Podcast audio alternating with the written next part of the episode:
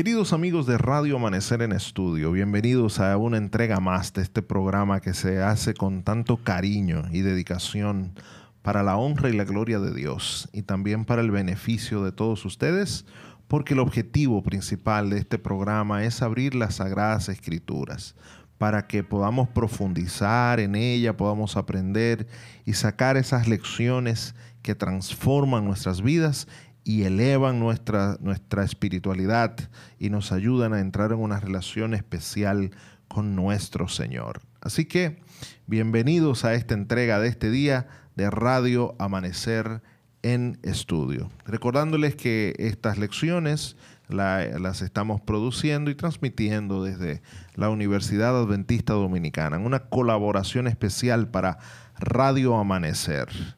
Así que eh, estamos estudiando el libro de Isaías, el libro de Isaías, Consolaos, pueblo mío. Y estamos en la lección número 7, esa lección tan importante que ya tenemos eh, varios días enfocados en ella, que se, se titula Derrota de los asirios. Y nosotros hemos sugerido ese subtítulo allí, la fe de Ezequías y la liberación de Jerusalén.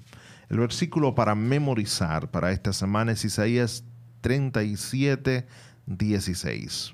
Y nosotros le sugerimos también que podamos enfocarnos en el, en el 17, 37, 17.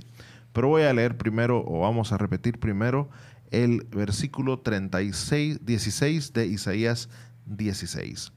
Eh, Isaías 37, versículo 16. Jehová de los ejércitos, Dios de Israel, que moras entre los querubines, solo tú eres Dios.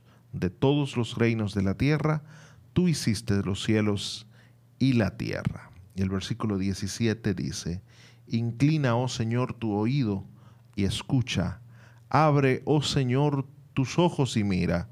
Escucha todas las palabras que Sennacherib ha enviado para injuriar al Dios vivo. Como cada día, me acompañan dos queridos compañeros aquí desde, la universidad. El doctor Miguel Gutiérrez, profesor de Antiguo Testamento de nuestra Facultad de Teología. Saludos a los amigos.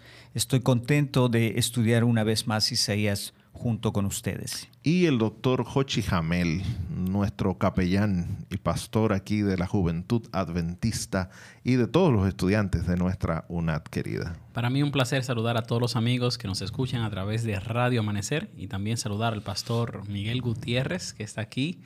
Y usted también, Pastor Ángel Guzmán. Dios le bendiga. Amén. Gracias al Señor que tenemos un nuevo día para estudiar esta interesante lección de eh, escuela sabática. Vamos a ver en nuestra guía de estudio hoy tenemos un título interesante, en la enfermedad y en la riqueza. Pero ese título vamos a hacer también una sugerencia en un ratito después que oremos. Querido Señor, gracias te doy por tu amor y tu bendición y tu cuidado. Gracias por esta oportunidad de estudiar tu palabra una vez más con tanta gente que eh, está en contacto y en sintonía con Radio Amanecer. Te pido, Señor, ahora que tú nos des de tu sabiduría para poder decir las palabras que tú quieres que tu pueblo escuche en este día y que tú puedas utilizar nuestros pensamientos para entender también bien lo que tú has revelado en tu palabra. En el nombre de Jesús, amén. Gloria sea Dios, qué privilegio poder estar con ustedes, queridos amigos que nos escuchan a través de este programa llamado Radio Amanecer en Estudio. Un programa que procura de manera sana estudiar la palabra de Dios, profundizar en las escrituras para comprender el mensaje que Él tiene para nosotros. En este contexto, este programa se transmite a las 6.20 de la mañana a 1 de la tarde y 10 de la noche y se está produciendo desde la Universidad Adventista Dominicana y para nosotros es un privilegio que estés con nosotros escuchando este programa y te invitamos a abrir la palabra de Dios. Prende tu Biblia si la tienes en el teléfono, en tu computadora, en tu iPad, en tu BlackBerry, en tu iPhone, no importa el teléfono que tengas, prende tu Biblia y ven con nosotros si no estás en casa. Pero si estás en tu casa, abre la palabra de Dios física. Estamos estudiando el libro de Isaías. Este libro está en el Antiguo Testamento y lo escribió un profeta llamado Isaías. Este profeta, bueno, escribió 66 capítulos y nosotros eh, vamos avanzando. Ya vamos por el capítulo 38 y 39 que vamos a estudiar en el día de hoy. Eh, estamos ya más allá casi eh, de la mitad, ahí avanzando un poquito en la parte que conecta la primera sección del libro, que va desde el capítulo 1 hasta el 35, con la segunda parte del libro, que va desde el capítulo 40 al 66. Este capítulo número 38 está contando la historia de la enfermedad y la curación del rey Ezequías, que era rey de Judá, y entonces también se ve ahí una oración que él hace a partir del versículo número 9 hasta el versículo número 20. En el versículo 21 y 22 se concluye, estoy hablando del capítulo 38, eh, esta, esta, oración, bueno, ahí hay una respuesta de Isaías ah, para el rey Ezequías luego de la oración. Entonces el capítulo 39 habla acerca de la predicción de la cautividad eh, por aquel rey eh, Merodac Baladán, hijo de Baladán, que era rey de Babilonia, que vino a, visitar a Ezequías luego de que escuchara de su enfermedad y que se había sanado. Y estos son los capítulos que nosotros vamos a estar estudiando el día de hoy. Sí, lo que habría que decir aquí es que em, hemos entrado a la segunda parte de Isaías 36 al 39. La lección da mucha atención a la primera parte, capítulos 36 y 37, que se concentran en la crisis cuando Sennacherib vino a conquistar la tierra de Judá. Pero en el contexto del libro, Isaías 38 al 39 son también muy importantes, porque especialmente el capítulo 39, hablando de la embajada babilónica, introduce la segunda parte del libro que habla precisamente del exilio en Babilonia y de la liberación del exilio en Babilonia. Para adelantar un poco, se habla de Ciro, rey de Persia, que el profeta llama el ungido de Dios, mi Mesías, capítulo 45.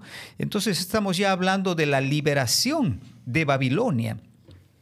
Interesante entonces que el Isaías histórico del eh, octavo y al inicio del séptimo siglo conocía estos ah, acontecimientos por revelación de Dios y así introduce la segunda parte del libro. De otro lado, hay que mencionar una cosa que tal vez va a sorprender a algunos de los eh, radio oyentes. Les invito a leer el capítulo 38, versículo 6, cuando Isaías viene a responder a la, oración, al lamento de Ezequías que estaba por morir. Eh, le dice allí en el versículo 5, Ve y dile a Ezequías, así dice el Señor, Dios de tu padre David, He escuchado tu oración y he visto tus lágrimas. Voy a añadir 15 años a tus días y te libraré a ti y a esta ciudad de la mano del rey de Asiria y defenderé esta ciudad. ¿Qué quiere decir este detalle allí en el versículo 6, capítulo 38?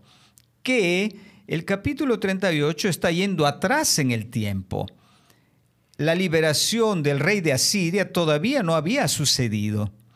Así que esto revela, y, habrá otros detalles que lo daremos paulatinamente, que Isaías 38 y 39 preceden cronológicamente Isaías 36 y 37 porque todavía no había sido liberado del rey de Asiria. Es decir, que lo que nosotros vamos a estudiar, esta enfermedad de sequías, eh, esa comisión de Babilonia que viene, fueron eventos que sucedieron antes de los eventos que nosotros hemos estudiado, tanto de la invasión que, viene el rey de, Asiria, Sennacherib, eh, manda Rapsaces, la oración de liberación que sucede allí de Ezequías, todos esos eventos están antes. Exactamente, eso es lo que dice el versículo 6, si no, ¿cómo se tendría que entender el versículo 6? Porque dice, les voy a liberar en el futuro del rey de Asiria.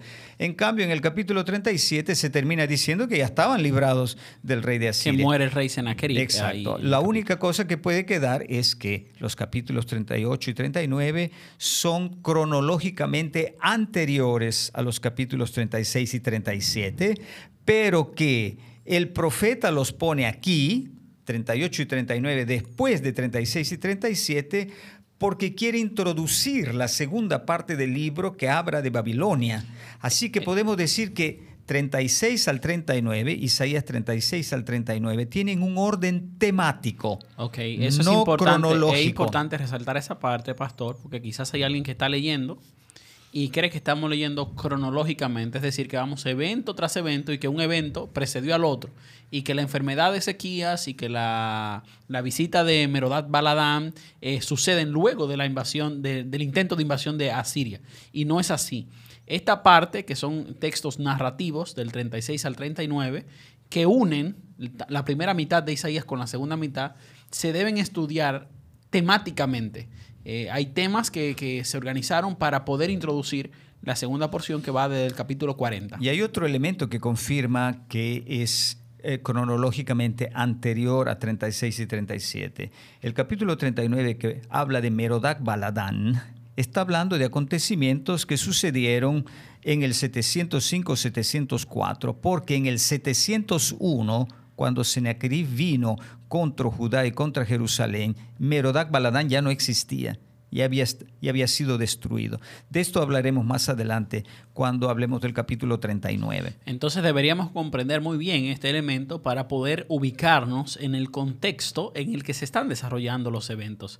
Aquí vamos a ver en el capítulo 38 esta enfermedad que viene a Ezequías que fue antes de la invasión de Asiria y que también la visita de Babilonia, de Babilonia hasta Judá eh, de del señor Merodac Badalán, que era, que era el rey de, Babilonia en ese tiempo, sucedieron antes y que cuando Asiria viene a, Judá ya Merodac Baladán ha muerto. O sea, ya, ya, ya ha muerto y su reino ha acabado y que está colocado aquí para comprender eh, la, conexión que hay con el texto que viene más adelante. Y aquí hay un último elemento que yo eh, quisiera subrayar.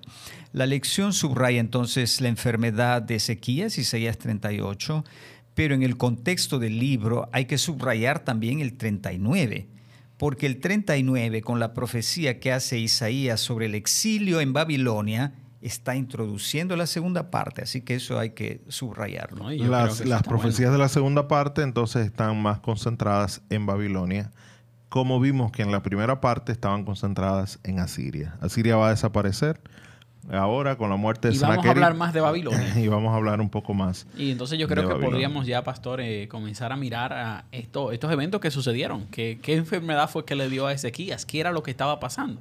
El texto dice claramente allí Sí, dice en el capítulo 38 que Ezequías cayó enfermo de muerte y, los versículos 1 hasta el 8 se va a concentrar en esa enfermedad y en un milagro que él recibe. Luego los versículos 9 hasta el mismo versículo 20, casi hasta el final del mismo capítulo, va a hacer una oración de Ezequías. Es la segunda oración que vemos aquí en Isaías de Ezequías. Y luego entonces los versículos 21 y 22 ya son el cierre allí donde, donde se ve el resultado final, la respuesta a la, oración de Ezequías. Entonces, en esa primera parte del capítulo 38, versículos 1 al 8, Ezequías está enfermo, está de muerte, dice, y el profeta vino y le dijo, ¿qué, noticia le da? Eh? Pon tu casa en orden, que tú te vas a morir. Eh, eh, esa noticia fue, pon tu casa en orden, como bien usted dice en el versículo número uno, porque morirás y, no, vivirás. Eh, el que recibe una noticia así eh, llora. Dos cosas. El, profeta va a saber de él y él se pone feliz, ¿verdad? De ver al profeta allí, pero le dice, no, tú vas a morir, no vas a vivir. Y dice que Ezequías se volvió hacia la pared y entonces oró al Señor diciéndole acuérdate de mí, acuérdate de lo que yo he andado en verdad, con un corazón íntegro, he hecho lo bueno delante de tus ojos. Y la Biblia dice y resalta, y Ezequías lloró amargamente. El hombre tenía una situación bien complicada y estaba bien triste porque iba a morir. Y, entonces el Señor otra vez interviene a través de Isaías. Y, y va a donde eh, Ezequías otra vez le dice, ve y dile Ezequías, así dice el Señor, Dios de tu padre David, he escuchado tu oración y he visto tus lágrimas. Y he aquí, añadiré 15 años a tus días y te libraré a ti y a esta ciudad de la mano del rey de Asiria. Aquí viene el texto que se utilizó para ayudarnos a entender que esto ocurrió antes, que lo que estudiamos en el día de ayer y antes de ayer. qué interesante esta historia de, un hijo completamente diferente a su padre. Y estoy pensando en eso mientras usted está leyendo. Eh, el padre de, de, este rey Ezequías, que se llamaba el rey Acaz. No es Acab, porque algunos lo confunden. Con Z, Acaz, en español. Eh, rechazó tantas veces a Dios y oró a otros dioses, oró a los dioses de Asiria y demás. Y este, eh, en el capítulo 37 vemos cómo ora, aquí en medio de su enfermedad, ruega al Señor, le dice, Señor, mírame eh, cómo yo he andado y me impresiona cómo Dios se relaciona tan cercanamente con esos actos de sequías en medio de su búsqueda. Cada vez que lo buscaba ahí, el Señor le respondía. Otra cosa que se podría comentar aquí es que entonces, eh, esta crisis y esta liberación personal, esta experiencia con Dios precedió a la experiencia eh, nacional. Así que podríamos encontrar una relación temática. Isaías 38, que precede entonces a Isaías 36 al 37, fue una preparación para Ezequías en esta eh, crisis personal para poder jugar un rol determinante en esa crisis nacional de los capítulos. Tal vez para fortalecer su fe. Y, respondió apropiadamente. Cuando, cuando el rey Ezequías eh, ve la amenaza, él no huyó. Aunque él estaba amargado, él declaró ese día un día de duelo, dice el capítulo 37, pero él va y busca al Señor, como lo hizo cuando estaba enfermo. Es decir, que una pequeña victoria con el Señor. Lo preparó para una victoria nacional. En enfermedad lo preparó para una victoria mucho más grande. Sí. ¿Qué importancia tienen esas victorias con el Señor? Así es, e, esa lucha personal es la que nos va a preparar. A veces pruebas que tenemos, situaciones que vivimos, nos preparan para otras pruebas más grandes. Y el propósito muchas veces de esas pequeñas dificultades que tenemos en el día a día es prepararnos, fortalecer nuestra fe para que cuando lleguen las grandes entonces sepamos a quién acudir y sepamos también qué esperar. Otra cosa que llama la atención de esta historia es que Dios no solo le da un mensaje ahora contrario, primero le dice vas a morir, ahora le dice vas a vivir y vas a ver cómo esta ciudad eh, va a ser liberada del rey de Asiria y te voy a dar una señal. Yo veo una señal casi en, todas, en, todos, los, capítulos, de, Isaías. Eh, te voy a dar una señal para que creas. sí, Dios da estas señales em, porque en su misericordia quiere ayudarnos a creer. Esa es la razón. ¿verdad? Son momentos dramáticos, son momentos difíciles y Dios le dice, porque yo te quiero, porque te, te, quiero ayudar, aquí te voy a ayudar con una señal. Y lo interesante de esta señal es que según la versión de Segunda Reyes 28 al 11, aquí no se dice esto en Isaías, pero en, en Segunda de Reyes 28 al 11, Dios le da, o el profeta le da la oportunidad de escoger. ¿Cómo quieres que venga la señal? Que la sombra baje, ¿verdad? La escalera de Acaz, aparentemente había una especie de reloj solar allí en la cual la sombra descendía. Entonces el profeta, según Segunda Reyes, le dice, ¿quieres que baje o que retroceda? ¿Verdad? ¿Qué hago, ¿Qué hago con el tiempo? Y entonces Ezequiel dice, uh, es más difícil que retroceda. Entonces vamos a ver que retroceda. Entonces él escoge eh, que la sombra retroceda. Y el Señor le, dio la señal. Es como que el reloj corra contrario, corra hacia atrás. Fue lo que él, lo que él ¿Cómo llegamos de 12, de 12 del mediodía a 11 de la mañana? No, no hay forma. Del mismo día, porque tendríamos que esperar hasta el otro día. Pero allí se ve entonces cómo Dios en su misericordia puede hacer grandes cosas porque quiere ayudar a sus hijos, quiere ayudarles en esa relación, en esa fe que tienen con Él, hasta correr la sombra para atrás. Eso me parece una cosa casi eh, innecesaria, yo diría, ¿verdad? para un hombre, pero una... Pero Dios es así, ¿verdad? Él no, no mezquina recursos cuando quiere ah, ayudar a. O sea, Dios tiene más para darnos que nosotros que pedirle. y, ahí vemos a Ezequías cómo reacciona a esta señal de Dios. Y hace cosas que son impensables, ¿verdad? Para, para poder fortalecer nuestra fe y ayudarnos en nuestras debilidades. Y sobre todo porque Ezequías tenía que prepararse para lo que venía.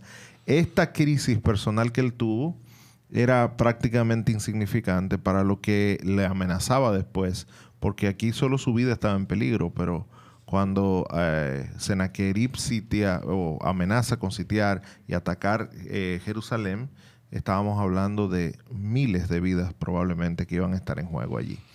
Entonces ahí se menciona a partir del versículo número 9 la reacción eh, o la respuesta de Ezequías a, esta señal que Dios le da. Y es una oración que él hace. Una oración otra eh, vez. Vemos a Ezequías orando constantemente allí. Y, cuando ora, eh, ahora eleva una oración un poquito más larga. tenemos muchos detalles de esta oración.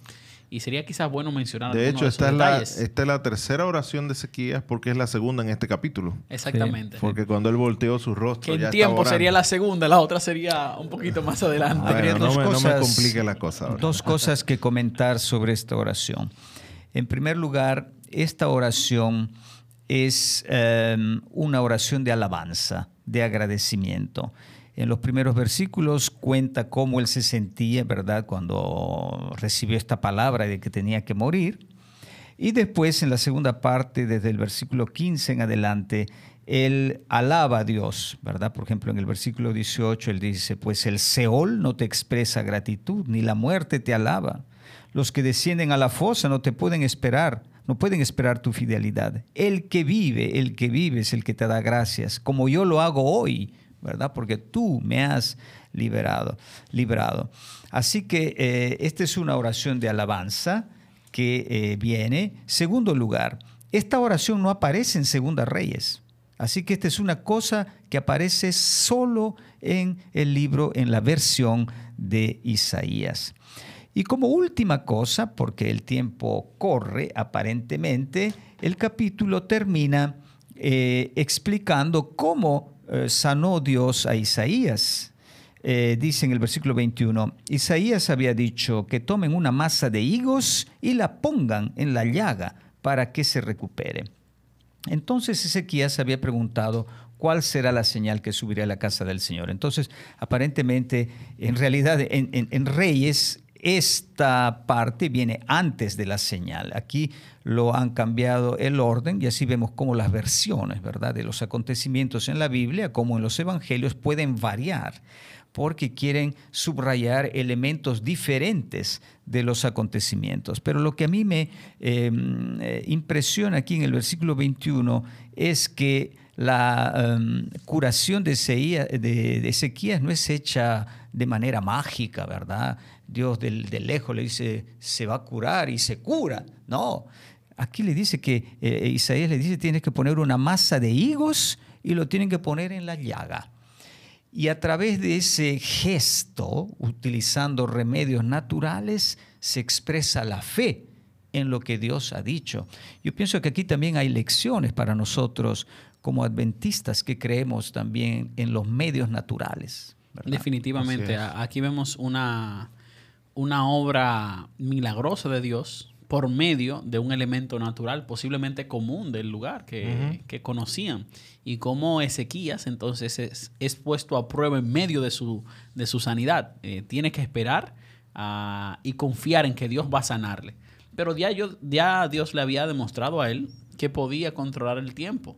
Le había dado la señal, así que eh, vemos cómo Ezequías confió en el Señor y esperó en el Señor, fue sanado. El texto bíblico eh, narra la historia de que él sigue vivo eh, y que más adelante entonces se enfrenta a los asirios. Yo creo que ha sido una lección bien, bien interesante. Y el capítulo 39, que nosotros íbamos a estudiarlo hoy con ustedes.